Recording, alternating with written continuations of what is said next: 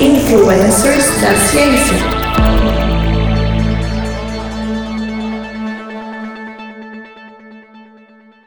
Querido e querida ouvinte do intervalo de confiança do Briden. Aqui é Igor Alcântara. Nós estamos começando mais um episódio do intervalo de confiança, uma distribuição uniforme de pensamento crítico. Esse é o nosso episódio número 166 e ele é um episódio do Influencers da Ciência, que para quem já é nosso ouvinte já sabe, mas para quem não é, vale aqui só um pequeno lembrete. O Influencers da Ciência é um spin-off do intervalo de confiança, onde a gente fala sobre a vida e obra de pessoas importantes na história da ciência. São, digamos assim, como a gente costuma falar, são aqueles influências que de fato trouxeram algo de positivo para a humanidade, não apenas dancinhas de TikTok. E a gente sempre traz personalidades importantes e tal. E hoje, essa personalidade que a gente está trazendo, a data que a gente está trazendo, mais ou menos assim, a proximidade da data tem um sentido que vocês vão entender. E a gente vai falar do Leonard Euler, que no variância anterior do problema dos três corpos, a gente falou dele, mas falou um pouco da obra, que a gente falar da pessoa também. Mas antes de falar do Euler, vamos para uns breves recadinhos aqui, que no caso eu mesmo vou trazer para vocês, né? Lembrando, pessoal, para nos seguir nas redes sociais, então no Facebook você pode curtir a página Intervalo de Confiança e tanto no Twitter quanto no Instagram nós estamos como iconfpod. Você pode lá procurar o arroba iconfpod, é I-C-O-N-F,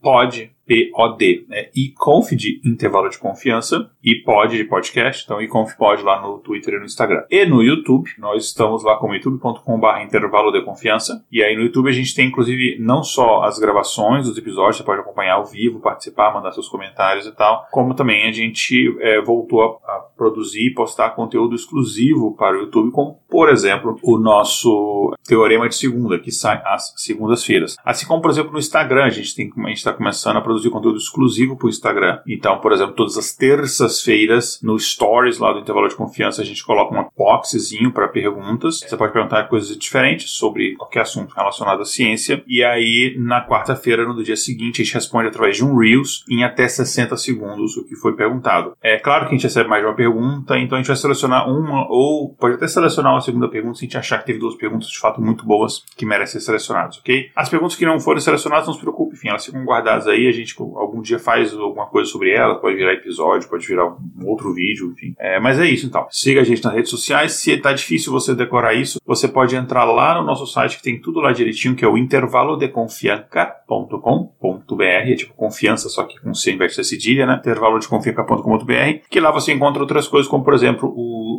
link para a nossa lojinha, tanto para quem mora no Brasil quanto no exterior, tem as lojinhas de camiseta, adesivo, pôsteres, é, etc. E também o link para você saber como nos apoiar, se você quiser se tornar um apoiador, que começa ali com valores a partir de cinco reais por mês, o que dá menos de 20 centavos por dia, e você ajuda na divulgação científica, beleza? Dado esses recadinhos, vamos então para o episódio de hoje sobre o nosso Leonard Euler. E quando eu falo Euler, você pode achar assim, ué, mas está escrito Euler, né? É, Euler é como a gente pronunciaria, a pronúncia em português, mas, é, enfim, a pronúncia da língua materna dele, da língua do Euler, a gente pronuncia Euler, né? Porque esse E, U tem som de Oi, tipo Deutschland, né? Então é, eu vou chamar de Euler. É, e inclusive, para quem está acompanhando no YouTube e consegue ver o vídeo, eu vou mostrar para vocês, eu tenho uma tatuagem de uma das equações do, do Euler aqui, eu não sei se eu consigo ver, mostrar que ela está aqui atrás.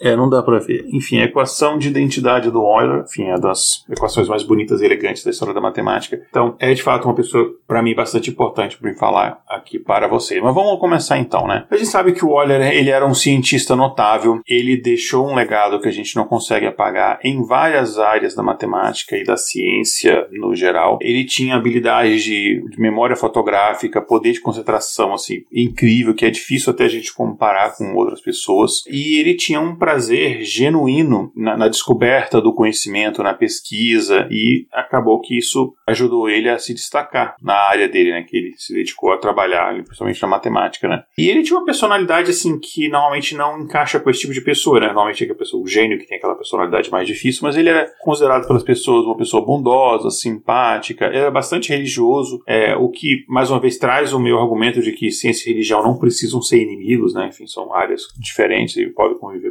pacificamente. E, segundo palavras do Euler, as crenças religiosas dele ajudaram ele na busca de um progresso social e usando a matemática, ciências, engenharias na, na forma de buscar isso daí, né. Além das contribuições né, que ele tinha ali na matemática, o Euler também ele, ele teve descobertas impressionantes em campos como a mecânica, a dinâmica de fluidos, ótica, astronomia, até mesmo em teoria musical, né?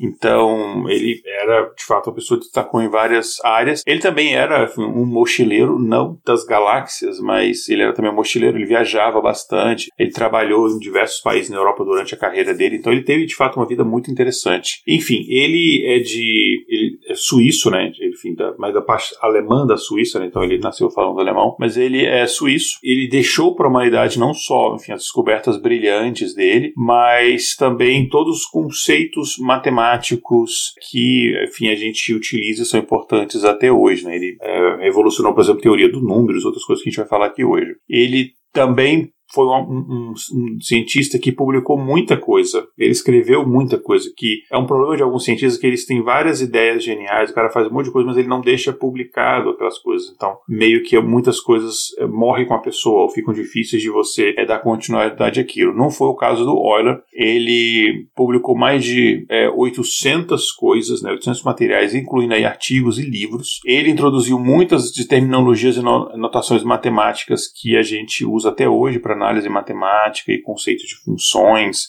E o, até hoje o, o, trabalho dele é fundamental na formação da base teórica da matemática moderna, enfim, o impacto dele é de fato até difícil da gente estimar. E tem essa grande contribuição dele para a história da humanidade, que é ter uma, uma equação tatuada no meu braço. É talvez a coisa mais notável que ele fez. Mas brincadeiras à parte, nesse episódio hoje aqui do Intervalo de Confiança, a gente vai fazer uma viagem no tempo até o século XVIII, desvendar como é que um dos matemáticos suíços mais brilhantes de todos os tempos, talvez o mais brilhante de todo o tempo, como é que ele, a cabeça dele funcionava e como é que a vida dele, a descoberta dele se encaixou mesmo com o que estava acontecendo no mundo naquela época, né? Então, acompanha a gente aqui, quem está acompanhando online a gravação aqui pelo YouTube ou quem está acompanhando depois pelas plataformas de áudio, é, esse episódio vai ser um pouquinho mais longo, um pouquinho diferente, que é um episódio até comemorativo, né? Então a gente vai falar como é que ele foi explorando o mundo desde a cidade natal dele até São Petersburgo, Berlim e outros locais, né? E a gente vai mostrar, enfim, a, nesse caminho que ele percorreu é, fisicamente o mundo, o, o legado que ele deixou para a humanidade, né?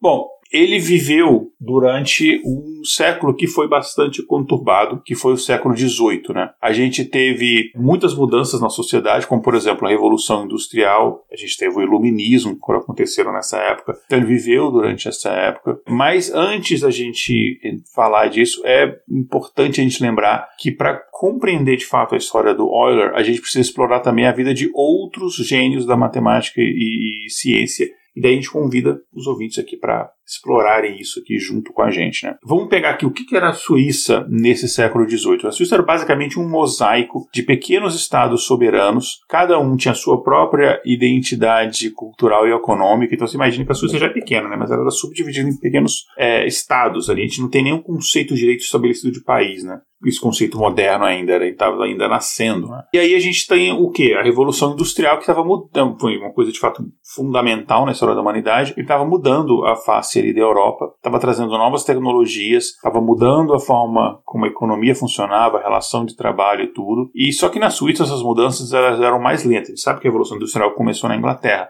na Suíça, essa evolução ela aconteceu de forma mais lenta, mas a introdução ali da tecnologia têxtil no final ah, já ali do século XVIII acabou acelerando a industrialização e a urbanização do país inteiro ali. E ao mesmo tempo que estava acontecendo essas coisas, o iluminismo estava causando um grande impacto na cultura e na política da Europa inteira, incluindo, obviamente, a Suíça. Né? E aí o movimento iluminista, né, que é baseado na ciência e no racionalismo, ele pregava que a razão e a ciência eram as fontes principais de conhecimento. Então ele se opunha muito ao conhecimento, por exemplo, inspiratório ou mesmo religioso, é, e que ele podia ser usado para você melhorar a sociedade e a vida das pessoas. É, e os pensamentos, os pensadores ali iluministas, eles acreditavam é, que a razão poderia ser aplicada para reformar e melhorar a política, a religião também, a educação e a economia. E aí os iluministas lutavam pela liberdade de pensamento, tolerância religiosa, igualdade de direitos, ideias que influenciaram bastante a Revolução Francesa que aconteceu depois. E aí você tem vários pensadores do iluminismo, você tem, por exemplo, o Voltaire, você tem o Jean-Jacques Rousseau, Montesquieu, Immanuel Kant, enfim, todos eles são pensadores iluministas. E os ancestrais ali do Euler, né, inclusive o, o sobrenome dele, né, o, essa palavra Euler, ele está associado a uma profissão como várias sobrenomes de etimologia anglo-saxônicas, né, tipo como por exemplo o, o corredor de Fórmula 1, né, Schumacher, né, Schumacher é sapateiro, basicamente. Então isso, isso é Smith, né, que é um sobrenome comum aqui. Smith é o, o ferreiro, né. Então você tem sobrenomes que eles estão relacionados a profissões. O Euler era a profissão de olaria, né, que vem da palavra ol, né, que quer dizer argila, né. E, enfim, então provavelmente algum antepassado dele trabalhava com fazendo barro e tal. E aí só me lembro, só me vem na cabeça lá o filme Ghost, aquela cena famosa. Enfim, a família dos antepassados dele morava naquela região ali onde fica Suíça, Áustria, Alemanha, né? E o nome da família, de fato, ali eh, significa dono de um pequeno prado. É, então, daí que vem as, a origem, enfim, da família dele, né? E tem um fato que é curioso a gente notar que o sobrenome original da família Euler, né, que era na verdade era Euler Scope, Contém também essa palavra scope, que significa vesgo ou estrábico é, no alemão, né? E aí isso aí pode sugerir problemas de visão que eram comuns entre a família Euler, é, incluindo o próprio Leonardo Euler, né? Só que a gente não tem muita evidência ou registro histórico que confirme essa especulação, então é só mesmo uma, uma fofoca, uma especulação, mas, enfim, pode ser até que a, a, o, nome, né, o, o sobrenome e a coincidência com a palavra estrábico pode ter sido apenas uma coincidência, enfim, mas é uma curiosidade interessante. O pai do Leonard Euler, o Paul Euler, ele se graduou na Universidade da Basileia e posteriormente ele acabou se tornando ministro calvinista, lembrando ali na, época das revoluções protestantes, né, tipo movimento calvinista. Só que a posição econômica dele era bem ruim, assim, até que lá pelo ano de 1708 ele foi nomeado pastor na igreja de Riad, que era uma vila próxima a Basileia, e foi somente a partir dessa posição que a situação financeira da família acabou melhorando. E a esposa do Paul, a Margarela Burke, ela vem de uma família que, enfim, tinha condições financeiras um pouco melhores aí, e aí desses duas pessoas, né, da Margareta e do Paul, nasceu então o nosso herói, nosso querido Leonard Euler, e ele nasceu no dia 15 de abril de 1707 e ele foi o filho mais velho desse casal, então foi o primeiro filho deles. E ele teve outros, uh, outros irmãos, né? A Ana Maria, a Maria Madalena e o Johann Heinrich. Enfim, então eram, foram quatro, quatro irmãos, né? Deus, primeiro, pegando a infância deles, os primeiros anos de educação do Euler, foram basicamente supervisionados pelo pai, né? Ele fazia uma espécie de homeschooling, mas eventualmente ele começou a frequentar uma escola municipal ali na Basileia, só que o, o pai dele não estava satisfeito com o desempenho da escola, e aí achou que era insuficiente e contratou um tutor particular, que era o Johannes Buchenhardt, eu não vou saber falar esses nomes alemães, gente, desculpa. É, e olha que eu estudei alemão durante alguns meses, mas, é, enfim, não, alguns, de fato, para mim é impossível. Mas, enfim, ele contratou esse Johannes para ajudar o Euler a, a estudar esse tutor ele era teólogo, né? Mas ele adorava matemática. Enfim, viu que o menino ali tinha talento e foi se dedicar ali a ensinar o, o, Euler, né? E há inclusive a suspeita de que o tutor do Euler tenha exercido alguma influência sobre o gosto que o, que o nosso querido Leonardo Euler tinha pela matemática, né? Só que a gente não tem. Isso basicamente é uma, é uma especulação. A gente não tem uma confirmação histórica mais precisa em relação a isso, né? De qualquer modo, o pai do, do nosso querido Leonard Euler, ele tinha decidido que o filho deveria seguir os passos dele como religioso, como ministro da igreja calvinista, e por conta disso, Euler acabou ingressando num, ingressando num curso preparatório na Universidade da Basileia, que tinha o objetivo ali de estudar teologia para depois ter isso como formação, né? É estudar, fazer uma faculdade de fato de teologia. Daí a gente chega ali em 1820, né? E ele apenas com 13 anos de idade, ele iniciou o curso preparatório, que enfim, que esse curso preparatório era, era uma prática comum na época. E ao concluir esse curso de dois anos, que é uma coisa que tem em muitos países, aqui nos Estados Unidos a gente tem, né? Que a gente chama de undergrad, né? Você não, não é como no Brasil que você faz uma faculdade do começo ao fim. Você faz dois anos de undergrad, onde você tem a acesso a várias hum, disciplinas diferentes de várias áreas. Aí a partir daí você entra é, de fato numa faculdade. Por exemplo, fazer medicina aqui, você faz o que chamam de pre-med, que você tem mais biologia, umas coisas assim. Aí depois você tem que é, se candidatar de novo para de fato entrar numa faculdade de medicina. Né? Então, basicamente, aqueles matérias básicas você faz nesse que eles chamam de undergrad. Então, é uma coisa que já vem né, desses países é, de origem anglo-saxônica é, desde aquela época, século XVIII, XIX. Enfim, lá em, em 1820 ele tinha só 13 anos de idade, ele começou esse curso preparatório preparatório e ele concluiu o curso com dois anos, apresentou inclusive um, um trabalho lá de conclusão com o título de De Temperantia, que era sobre a temperança. Lembrando que as, os escritos nessa época eram mais formais, oficiais, eram feitos em latim. Né? E ele acabou obtendo o, o grau de mestre em filosofia e foi admitido depois na escola de teologia da Universidade da Basileia, como já estava no planejamento do pai dele, e por tabela dele também e por falta de opção dele também. E na época a gente tem aí um, o famoso e, e assim não tão gentil matemático Johann Bernoulli, que se a gente não fez uma influência sobre ele ainda, eu tenho que consultar, a gente precisa fazer em algum dia, porque enfim, é um dos grandes nomes da matemática. E o Bernoulli era professor de matemática na Universidade da Basileia, ele ministrava uma das disciplinas obrigatórias ali do, de aritmética e, e também geometria para os alunos desse curso preparatório, incluindo o nosso querido Euler Euler. E o nosso pequeno Euler, né, que ele era enfim, apaixonado por aprender qualquer coisa que era ensinado ali durante a, as aulas, ele pediu para o Bernoulli algumas aulas particulares. Só que o Bernoulli falou assim: não, estou muito ocupado, não sei o quê, tenho que atualizar minhas redes sociais, tenho que fazer tenho que dancinha pro TikTok, não vai rolar, enfim, obviamente essa parte do TikTok eu tô brincando. É, mas ele falou assim: fala o seguinte, vou te indicar aqui umas leituras, você lê essas paradas aqui e depois, se você quiser, no sábado eu vou estar aqui na universidade, você pode vir tirar dúvida. Ah, beleza. Então não era aulas particulares mesmo, mas o Euler acabou tendo esse privilégio de manter o contato mais próximo com o Euler por um período até que ele acabou ficando amigo dos filhos dele, né? O Nicolau Bernoulli, que era o mais velho, e o Johann Bernoulli, que enfim era o outro filho, que inclusive esse se tornou professor de matemática na universidade, né? E deixou até o nome gravado ali com contribuições como teoria de número, relação de números primos, enfim, geometria analítica, etc. E tem o outro também, o, o Daniel Bernoulli, que é outro filho do, do, do, nosso querido Johann Bernoulli, que era o caçula, né, do, do, dos filhos lá da família Bernoulli. Ele também é conhecido pelas contribuições dele para a física, principalmente hidrodinâmica e termodinâmica. Então a família Bernoulli curtia essa parte aí de exatas, não só o pai, como mais de um filho deixaram contribuições para isso aí. Enfim, já aí com a benção do pai, né, o Euler começou a estudar matemática sobre a orientação do Bernoulli na Universidade de Basileia e o próprio Bernoulli tinha tentado convencer o pai do, do Euler a permitir que o filho mudasse o curso né, de teologia para matemática e o pai acabou concordando e ele acabou, então, mergulhando de fato direto na matemática, e aí a gente começa toda a história dele brilhante nessa área. E aí, em 1726, o Euler ele acabou concluindo os estudos na Universidade da Basileia. No ano seguinte, ele foi indicado para o Grande Prêmio da Academia de Paris, com um tratado que ele escreveu de como você colocar mastros em navio. Olha, interessante, né? E ele não se intimidou com o desafio matemático que tinha sido proposto pela academia, e ele ficou trabalhando bastante ali, persistindo, até que ele conseguiu chegar a escrever uma monografia, publicou e ganhou esse prêmio, né? Quer dizer, ficou entre os premiados, né? Ele acabou chegando, ficando em segundo lugar. Em primeiro lugar ficou o físico Pierre Bourdieu, enfim, todo,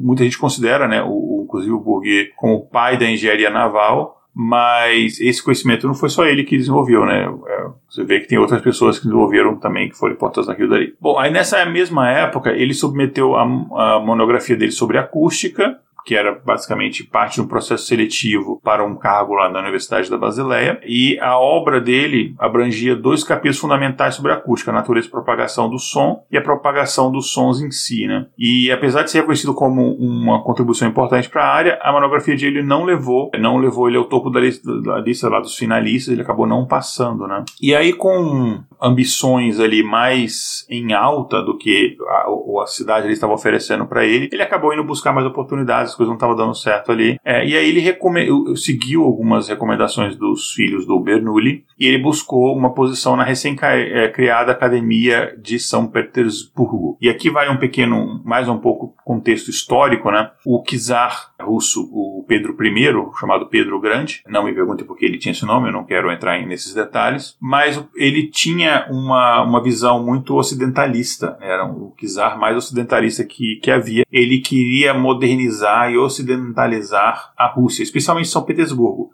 Ele queria transformar São Petersburgo na Paris do Oriente, digamos assim. E aí ele, ele primeiro ele viajou durante a Europa, fez um tour ali, ele conheceu vários artistas, escritores, cientistas, e aí ele fundou essa academia de São Petersburgo e convidou vários desses gênios para trabalhar lá, pagando, dando autonomia para a galera, pagando um salário bom e tudo, porque ele queria trazer essas mentes para desenvolver as ciências e as artes, etc., em São Petersburgo e na Rússia, no geral, no Império Russo. Né? Por conta disso, vários cientistas famosos foram acabar parando em São Petersburgo e um deles foi o nosso querido Euler, né? Inclusive os próprios Bernoullis também, né? Foi por isso que eles recomendaram que ele fosse para lá, né? Enfim, eles, inclusive, os Bernoullis foram antes, né? Assumiram cargos na Academia de São Petersburgo. E aí, assim que eles chegaram lá, eles começaram a trabalhar em prol ali do Euler para conseguir levar ele lá, né? O Nicolau, né? Um dos, um dos irmãos Bernoulli ali, ele acabou morrendo de apendicite depois de um ano vivendo ali na Rússia. Aí o irmão dele, o Daniel, assumiu o cargo na parte lá na, na cadeira de matemática e física da universidade. E aí, para a vaga de filosofia, ele indicou o nosso amigo Euler para preencher né? É, e aí, pouco tempo depois, ele, o Euler recebeu esse convite e ele chegou lá em 1727. Eu tinha falado anteriormente, inclusive, gente, que era 1820 mas era 1720, né? O, quando ele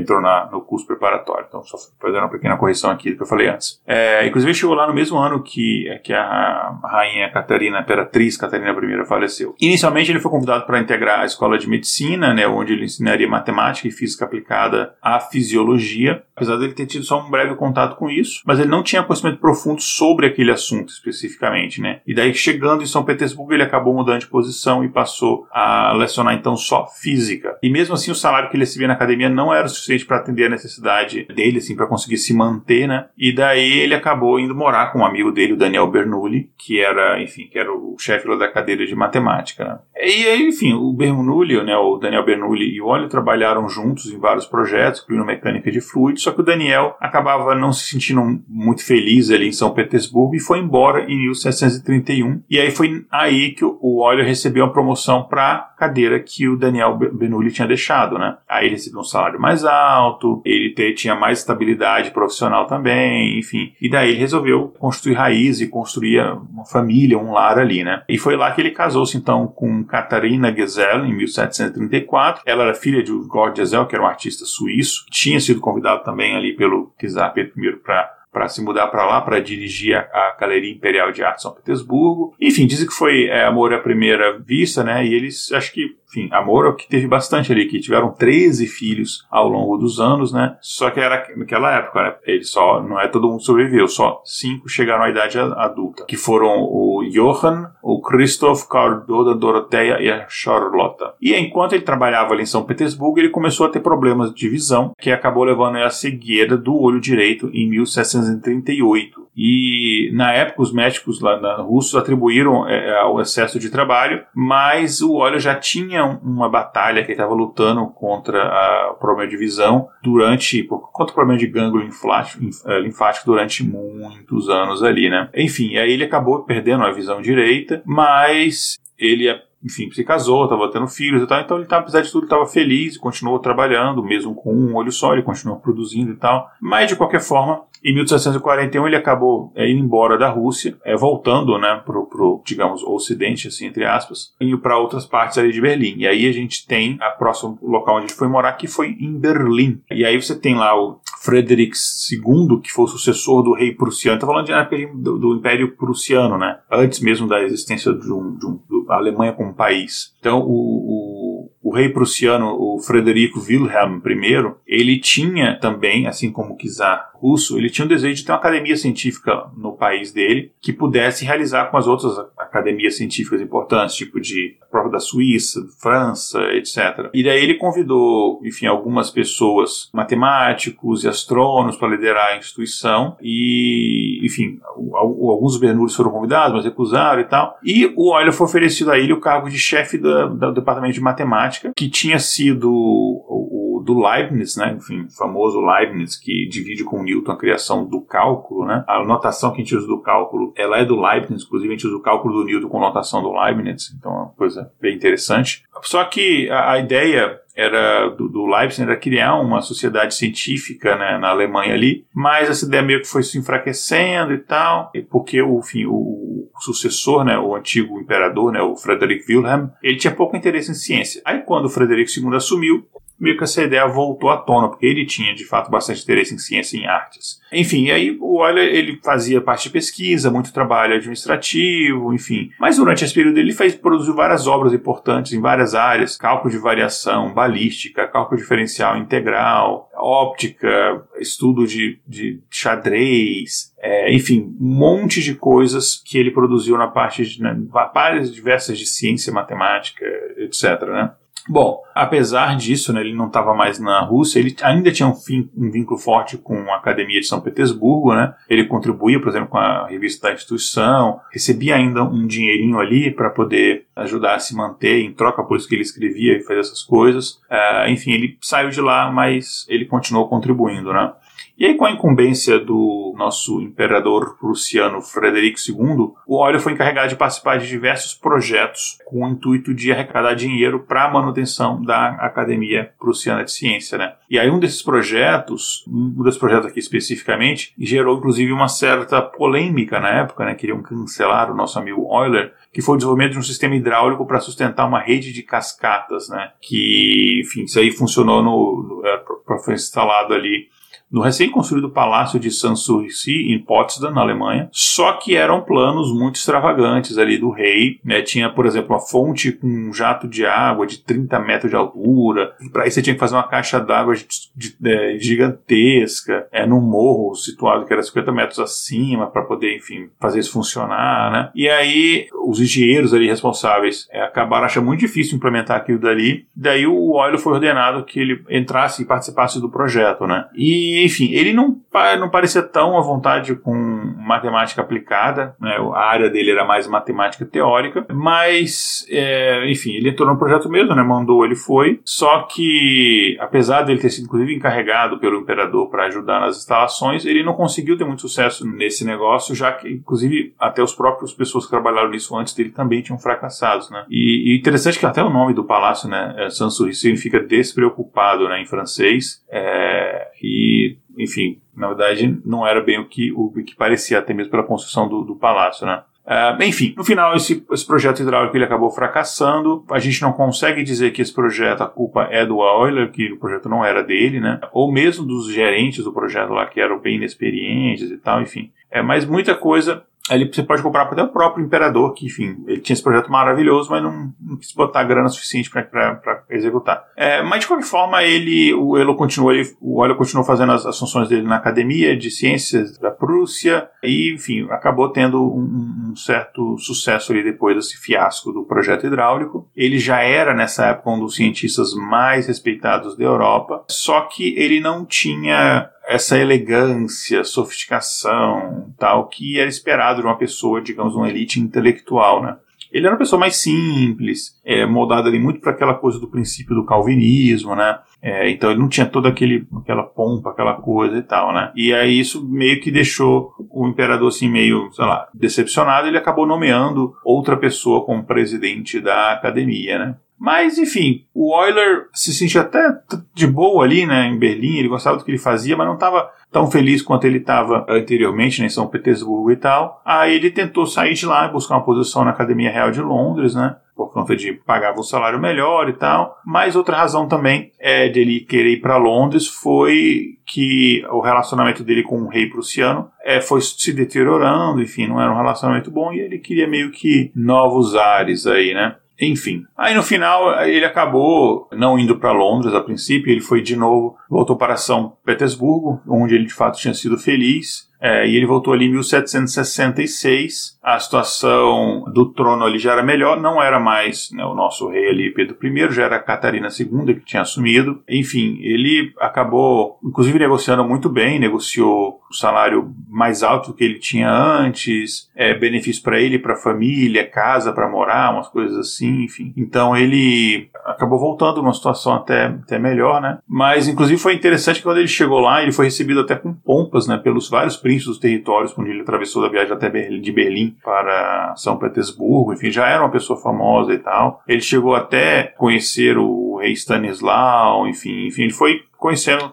toda a galera ali, foi quase com uma viagem quase que de um, de um, de um imperador mesmo, ele mesmo, né? E daí aconteceu um, um, um, fato que ele é muito importante na vida do Euler, que em 1771, ele já com a visão bem prejudicada, teve um incêndio em São Petersburgo destruiu várias casas, incluindo a própria casa do Euler, né? E é, ele Inclusive, ele quase morreu, né? Só que ele teve a vida salva lá pelo, por um, pelo outro suíço, né? O Peter Green, que entrou ali na. que era coisa bem de filme, entrou nas casas, na casa ali em chamas, resgatou ele, enfim. E a gente não sabe exatamente qual que é a gente não sabe exatamente o que, que era o Green, né? Se ele tem livros que falam que ele era artesão, tem uns que falam que é seu amigo, tem uns que falam que ele era funcionário do Oliver, mas enfim, ele acabou, enfim, perdendo a casa, perdendo os bens dele ali, mas aí a Catarina, né, a imperatriz, acabou ajudando ele bastante e, enfim, foi dado outra casa para ele, alimentos, dinheiro, comida, enfim, para ele se reconstruir, né? Ele acabou fazendo a cirurgia de catarata no olho esquerdo nesse mesmo ano. A operação foi bem sucedida, mas a gente está falando de 1700 alguma coisa, enfim. Então acabou que complicações posteriores acabaram levando ele a ficar cego, né? E ao ponto dele ter perdido, enfim, eu falei que ele tinha perdido anteriormente a visão do olho direito, agora ele perdeu da esquerdo, né?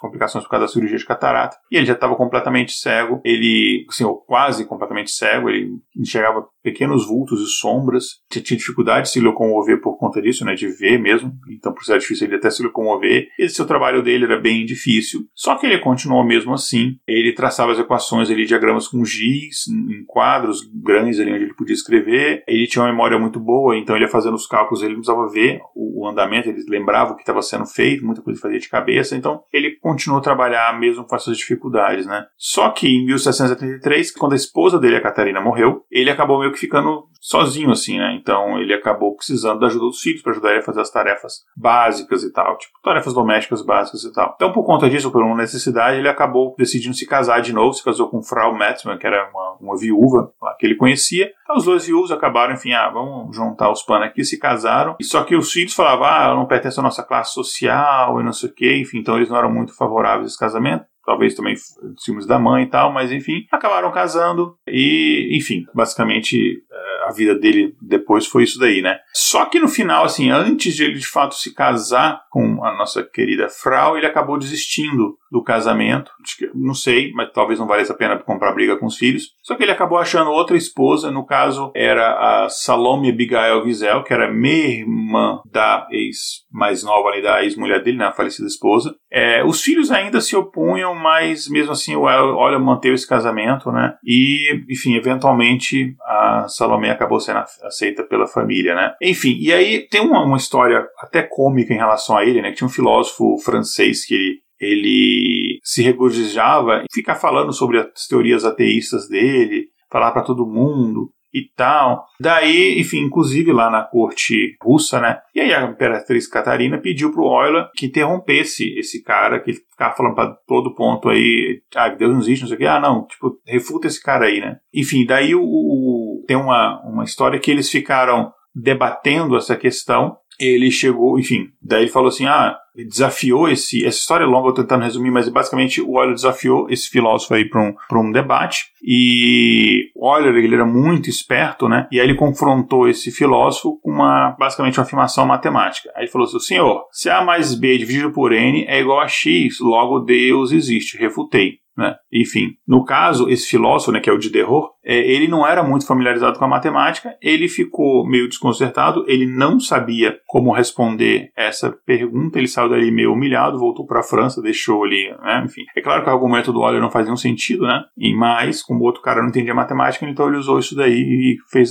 com o mínimo esforço possível, ele acabou é, cumprindo a, a tarefa que a Imperatriz passou para ele. Dando uma pequena pausa aqui para dar boa noite para mais gente que entrou aqui. O Diego entrou aqui. Boa noite, Diego. Beleza? Se alguém quer mandar perguntas, comentários aqui, fiquem à vontade. Enfim, depois no final ele chegou a, a velhice dele, ainda parado pela nova esposa. Ele tinha, algum, tinha uma condição financeira que ele podia ter assistente para ajudar ele, é, inclusive para ajudar ele a fazer as, os trabalhos matemáticos dele. Eles escreviam é, o que ele ditava, né? E ele trabalhou até o último dia da vida dele, que foi 18 de setembro de 1700 1983. Então, inclusive por conta né, do, do aniversário é, de morte dele, é que a gente está fazendo esse episódio especial. A gente não está fazendo na, na data em que ele aconteceu, mas a gente está fazendo é, no ano né, que se completariam 240 anos da morte do Euler. Né? É, enfim, e o, ele deixou grandes contribuições para a matemática. A gente falou do problema dos três corpos no variância anterior, enfim, tem a identidade de Euler e tal. Então a gente, eu falei aqui um pouco agora da vida dele, né? Inclusive na, no, no, é, no obituário dele é,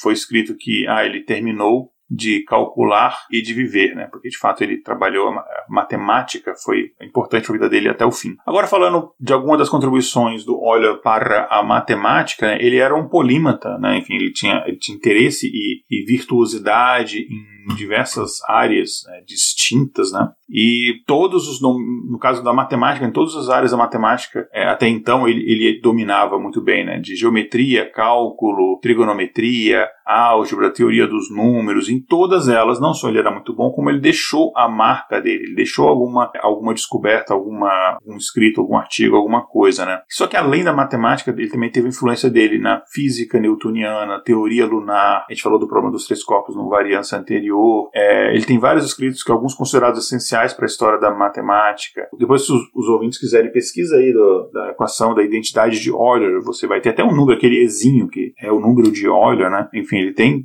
famosas contribuições. A identidade de Euler é a equação mais bonita da matemática, porque ela é simples, extremamente elegante, e ela une na mesma equação conceitos e conjuntos numéricos completamente diferentes uns dos outros, né? Enfim, ele tem diversos escritos, como eu falei, na coisa de 800, Muitos desses escritos são essenciais né, para a história da matemática. Ele foi, talvez, o matemático desses grandes importantes mais produtivo da história, né? Tem uns muito geniais, mas assim que não deixaram tanto coisas escritas. Ele foi um dos mais produtivos, de fato, né? Ele deixou legado na, na, na geometria, por exemplo. Ele fez contribuições significativas para a geometria. Ele é considerado o fundador da teoria dos grafos, que é um ramo importante da matemática. Você tem lá análise de redes de grafos, por exemplo, ele é um dos fundadores desse, dessa área. Uma das contribuições mais notáveis nessa da teoria do grafo é a introdução da ideia de que eles de um caminho euleriano, que vem do nome dele de novo aí. E só lembrando que não era ele que dava esses nomes usando o nome dele para as coisas, né? São as pessoas que vieram depois que deram o nome em homenagem a ele. Que basicamente é, é, é um tipo de caminho que ele visita todas as arestas de um grafo é, exatamente uma vez. É, e aí, enfim, o nome acabou sendo chamado de caminho euleriano por conta do nosso amigo Euler, né? É, ele tem outros avanços na geometria, né? Como, por exemplo, na área de geometria analítica, geometria diferencial, geometria projetiva.